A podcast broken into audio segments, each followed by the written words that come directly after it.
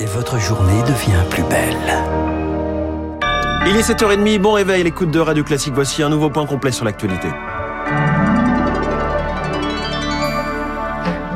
La matinale de Radio Classique avec François Geffrier. Le journal essentiel présenté par Charles Bonner et à la une ce matin le spectre de nouvelles hausses de prix dans les magasins. Ce soir, minuit, fin des négociations entre distributeurs et industriels. Ils doivent se mettre d'accord sur les prix, des prix qui ont déjà augmenté de 15% sur un an et qui poussent les moins aisés de l'autre côté. Dans celui de la précarité, le gouvernement devrait annoncer un plan d'aide aujourd'hui, récupérer des produits proches de la péremption et les distribuer via les banques alimentaires dont plus d'un tiers de ces bénéficiaires sont de nouveaux bénéficiaires Zoé Pallier. Depuis le Covid, les crises se succèdent et les fils s'allongent mécaniquement devant les centres de distribution alimentaire, pointe Luc Aèche de la Borde.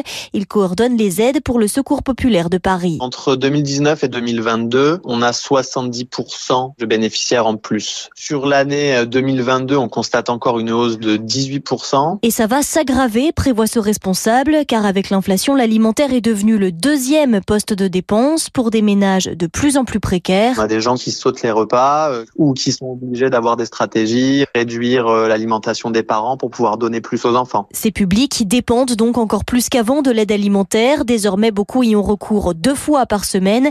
Les profils aussi évoluent, note Laurence Champier, directrice de la Fédération des banques alimentaires. La part des personnes qui ont un emploi représente 17% des personnes qui y ont recours à l'aide alimentaire. Et sur ces 17%, je trouve ça très frappant, 60% ont un CDI. Ça, c'est plus 4 points par rapport à 2020. Le fait d'avoir un emploi ne protège plus de la précarité et aujourd'hui, les deux tiers des bénéficiaires vivent en zone rurale ou périurbaine, loin des centres de distribution, d'où l'urgence de développer des dispositifs d'aide itinérants. Sinon, s'alarme un membre des Restos du Cœur, les gens devront choisir entre le carburant et la nourriture. C'est un autre enjeu de l'exclusion, celui de la santé pour ces 8 millions de Français qui vivent dans des déserts médicaux.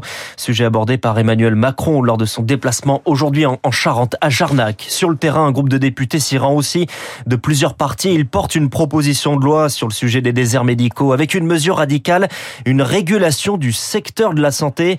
Étape de leur Tour de France hier à Vierzon dans le Cher, reportage de Victor Fort. J'ai soigné les autres et je pense qu'on va plus avoir personne pour nous soigner nous. Dans la salle, un sentiment d'abandon. Nicole est une ancienne aide-soignante. Notre médecin, il a arrêté. Moi, j'ai eu mal euh, à une veine à la jambe. J'ai pensé que je faisais une phlébite. Ben, je suis allée aux urgences. Sur scène, six députés, six partis, majorité comprise. Selon notre code postal, on n'a pas le même accès à la santé. Guillaume Garot, socialiste élu de Mayenne. Il y a 18 fois plus d'ophtalmo par habitant à Paris qu'il n'y en a dans la Creuse. Leur conclusion, améliorer l'accès aux études de médecine, plus de passerelles entre les métiers de santé, mais surtout la régulation.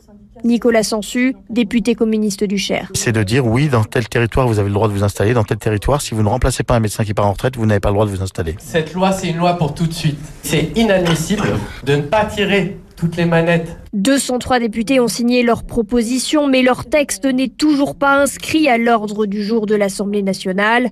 Nicolas Forissier, député LR de l'Indre. Ce travail que nous avons fait, il vise à obliger au débat. Avec ce Tour de France, ils veulent changer le rapport de force et invitent les spectateurs à signer leur pétition. En finir avec les déserts médicaux. Merci à vous tous.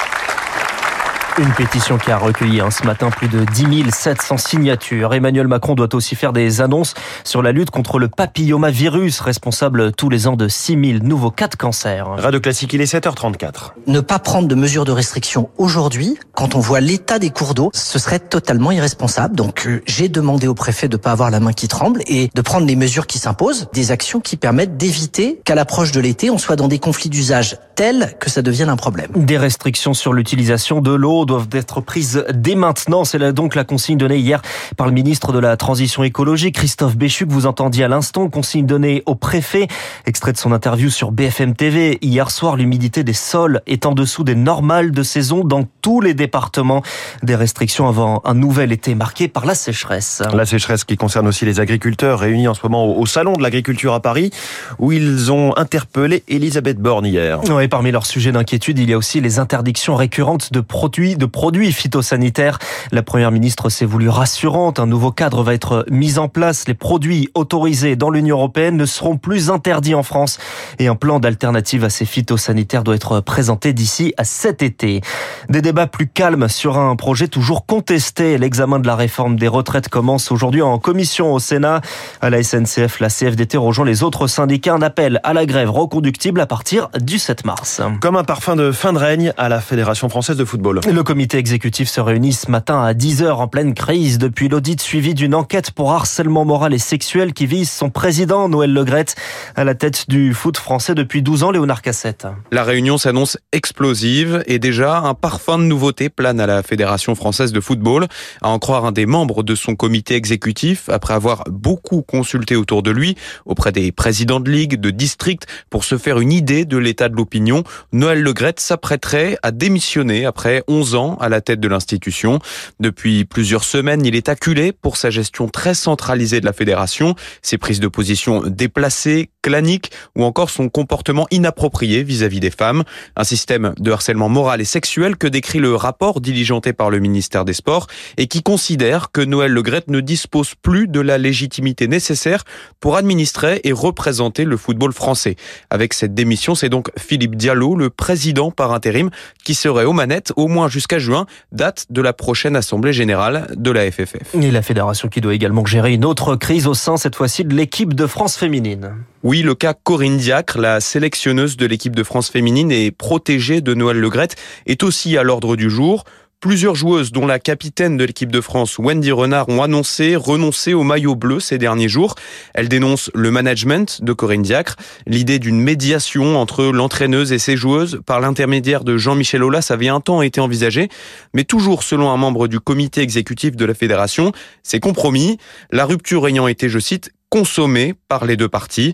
La réunion d'aujourd'hui pourrait donc faire office de grand ménage concernant les dossiers qui compromettent l'image de la première fédération sportive française. Les explications de Léonard Cassette, une enquête pour viol est ouverte. Elle vise le défenseur star du Paris Saint-Germain, le Marocain Ashraf Hakimi. L'effet d'attrait de samedi soir.